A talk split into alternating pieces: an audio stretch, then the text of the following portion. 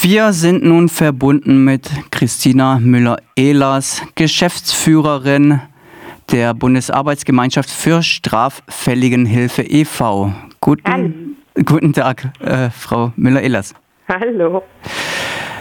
Und zwar zunächst einmal, bevor wir zu dem ähm, Anlass des Gesprächs kommen, möchten Sie vielleicht kurz die Bundesarbeitsgemeinschaft für Straffälligenhilfe vorstellen und wie Ihre Arbeit aussieht, beschreiben? Ja, das kann ich sehr gern machen. Genau, die Bundesarbeitsgemeinschaft für Straffälligenhilfe ist der Zusammenschluss der Wohlfahrtsverbände auf Bundesebene und dem DBH-Fachverband.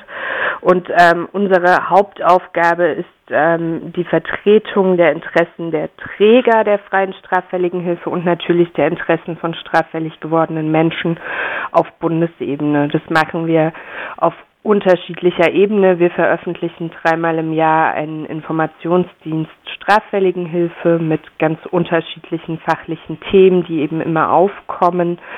Ähm, wir veranstalten Fachtagungen, beispielsweise jetzt im November eine zum Thema ähm, Übergangsmanagement und Nachsorge für Menschen mit seelischen Beeinträchtigungen in Haft. Wir machen politische Lobbyarbeit, das heißt, wir sprechen mit Abgeordneten ähm, und versuchen unsere Themen zur Verbesserung der Lebenslagen von straffällig gewordenen Menschen voranzubringen.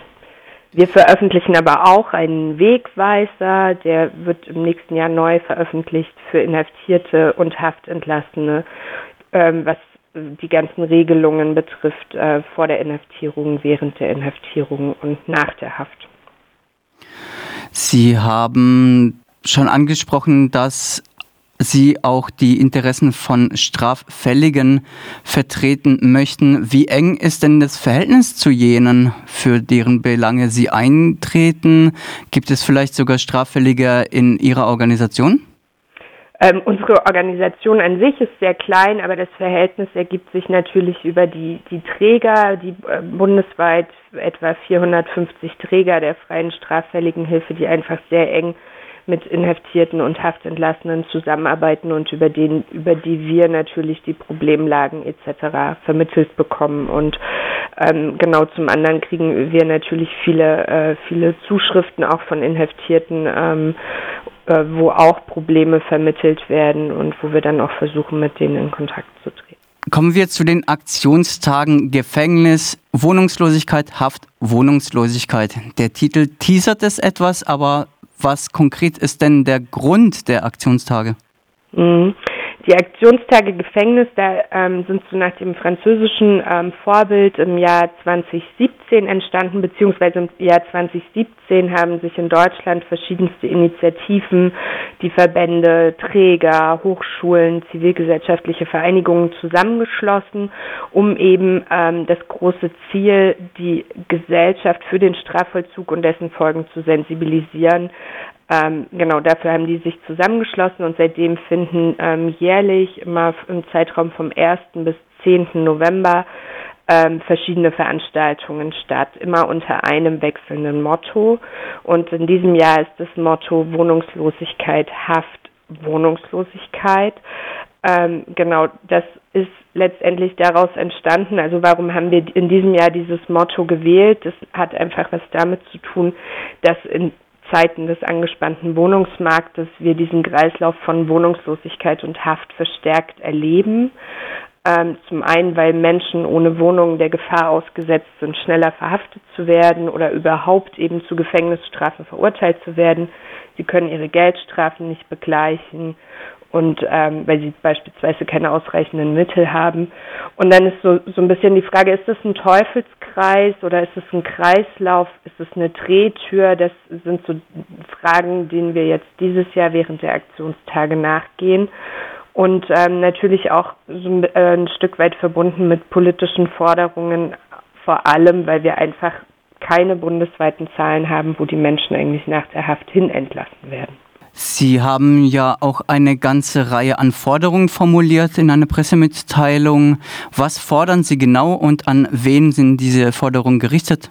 Also das große Ziel ist einfach, ähm, dass das ist quasi das, was uns verbindet, ist die Wiedereingliederung von haftentlassenen Menschen. Ähm, gelingen zu lassen in die Gesellschaft. Das heißt, es muss einfach sichergestellt werden, dass ähm, Menschen nicht in die Wohnungslosigkeit entlassen werden. Da ist eben damit einmal verknüpft, was ich gerade schon erwähnt habe, dass wir gar keine Zahlen haben, wo die Menschen hinentlassen werden. Also ähm, die, das ist einfach unklar. Ähm, und das ist sicher was, was die Justizvollzugsanstalten gemeinsam mit den Landesjustizministerien ähm, eigentlich entwickeln könnten, um so Zahlen auch freizugeben. Das ist so das, das, Ober, äh, das übergeordnete Ziel.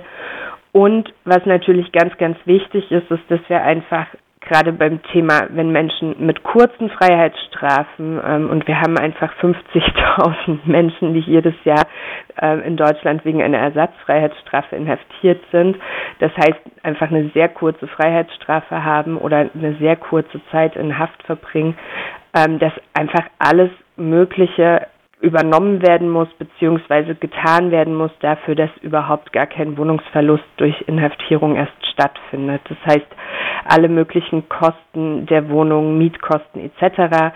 sollten mindestens bis zu einem Jahr und wenn es geht eben auch darüber hinaus ähm, übernommen werden, weil einfach eine Inhaftierung sowohl für den Betroffenen natürlich sehr, sehr viele Konsequenzen hat, aber eben auch für Angehörige und Familie.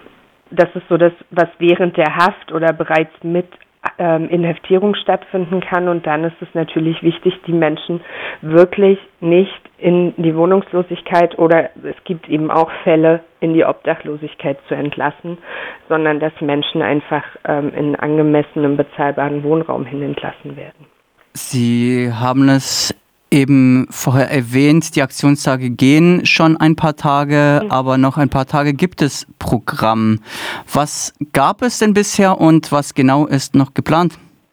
Genau, wir haben ganz unterschiedliche Veranstaltungen in diesem Jahr, also ähm, vor allem auch viele so Vorträge, Diskussionsveranstaltungen. Es ist jetzt gerade ähm, jüngst vor den Aktionstagen ein Buch ähm, erschienen von Klaus Jünschke ähm, zum Thema Gefangen und Wohnungslos, der eben verschiedene, ähm, verschiedene Diskussions- und Lese, Lesungs, Lesungen stattfinden lässt. Und ähm, beispielsweise findet heute auch ähm, in Freiburg eine Veranstaltung mit Barbara Sieferle statt.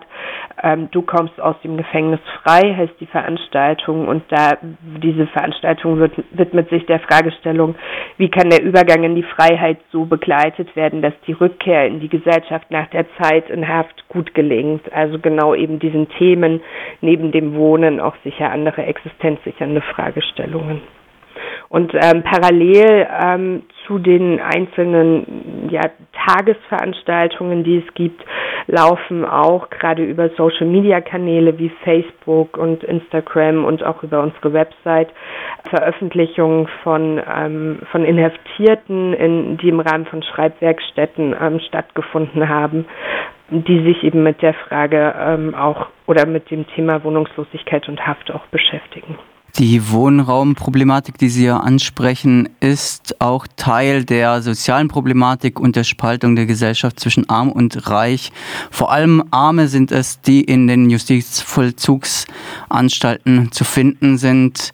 Viele der Inhaftierten verbüßen Ersatzfreiheitsstrafen, wie Sie eingangs schon erwähnt haben. Beispielsweise wegen Fahrens ohne Fahrscheins sitzen sie in den Justizvollzugsanstalten. Nun gibt es ja von verschiedenen Stellen die Rufe danach, den Straftatbestand aus dem Gesetzbuch zu streichen. Damit würden die Gefängnisse zumindest etwas leerer. Haben Sie denn als Bundesarbeitsgemeinschaft für Straffälligenhilfe e.V. eine Position dazu? Diskutieren Sie sowas oder wie habe ich mir das vorzustellen?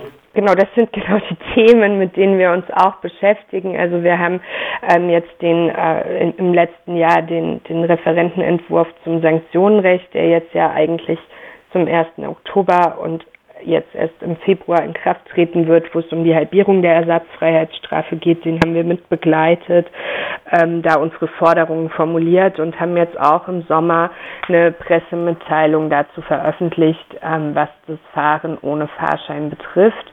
Und ähm, da wird natürlich ja viel darüber diskutiert, das aus dem StGB zu streichen. Und ähm, es gibt dann Ideen dazu, dass in den, ähm, diesen Tatbestand dann in die, ins als Ordnungswidrigkeit einzustufen. Und da haben wir uns dagegen ausgesprochen, weil das einfach am Ende nicht die Lösung des Problems ist, weil auch am Ende der Ordnungswidrigkeit eine Erzwingungshaft ähm, stattfindet und einfach eine Verlagerung ähm, quasi stattfindet von den, von der Justiz zur Polizei.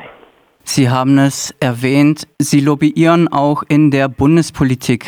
Ich stelle es mir allerdings schwierig vor, da Einfluss geltend zu machen für Leute, die arm sind und die weggesperrt sind. Vor welchen Voraussetzungen stehen Sie denn da in Ihrer Lobbyarbeit und haben Sie vielleicht Erfolge vorzuweisen? Also ähm, im, im vergangenen Jahr, was jetzt die Diskussion zu, ähm, zu eben der Ersatzfreiheitsstrafe betrifft, da waren wir sehr intensiv im, im Austausch mit, ähm, mit fast allen, äh, nee, mit allen demokratischen Parteien ähm, und haben da versucht, quasi unsere Themen voranzubringen. Es hat ähm, am Ende natürlich ähm, haben wir haben wir Kritik weiter an dem Gesetz, wie es jetzt in Kraft getreten ist. Aber es gab schon in dem letzten Jahr zumindest die Möglichkeit, die Themen mal anzusprechen, überhaupt, dass zugehört wurde bei einer Zielgruppe, die sonst noch weniger auf der politischen Agenda steht, eher wenn es darum geht, strafverschärfend zu argumentieren, aber nicht ähm, strafmildernd. Und ähm, das war jetzt in dem letzten Jahr durchaus zumindest dahingehend erfolgreich, dass uns politische Vertretungen zugehört haben. Abschließend noch einmal vielleicht die Frage, äh, wo können sich Hörende mehr informieren über die Aktionstage und über ihre Arbeit? Und ab, ganz abschließend nochmal der Aufruf, warum an den Aktionstagen Gefängnis, Wohnungslosigkeit, Haft, Wohnungslosigkeit teilnehmen. Okay, also erstmal ähm, die abschließenden Informationen, wo können Sie sich ähm, weiter informieren auf unseren beiden Websites. Also die Aktionstage sind abrufbar unter www.aktionstage-gefängnis.de. Da sind alle Aktionen gelistet, da sind Pressemitteilungen etc., alles, was auch rund um die Aktionstage stattfindet. Auf der Webseite www.bag-s.de können Sie sich darüber informieren, was unsere Arbeit betrifft, ähm, also über aktuelle Themen im Bereich der, der freien straffälligen Hilfe und auch Pressemitteilungen etc., die wir veröffentlichen. Und ähm, warum sollten Sie sich an den Aktionstagen Gefängnis A beteiligen oder B teilnehmen? Uns ist es wichtig, wirklich ein breites Bündnis zu schaffen, um eben die Gesellschaft für ein Thema zu sensibilisieren, wo eben nur Menschen eigentlich reinkommen, die von der Gesellschaft kritisch gesehen werden und wir möchten gerne diese Mauer ein bisschen durchbrechen und Vorurteile abbauen. Und das können Sie, indem Sie sich mit engagieren, indem Sie sich als Privatperson engagieren, als Initiative und gerne eben sehr, sehr breit. Also es, es muss nicht immer der Bereich der straffälligen Hilfe sein, sondern es kann auch aus dem Kunstbereich kommen etc. Und wir wollen diese Vorurteile gemeinsam entkräften.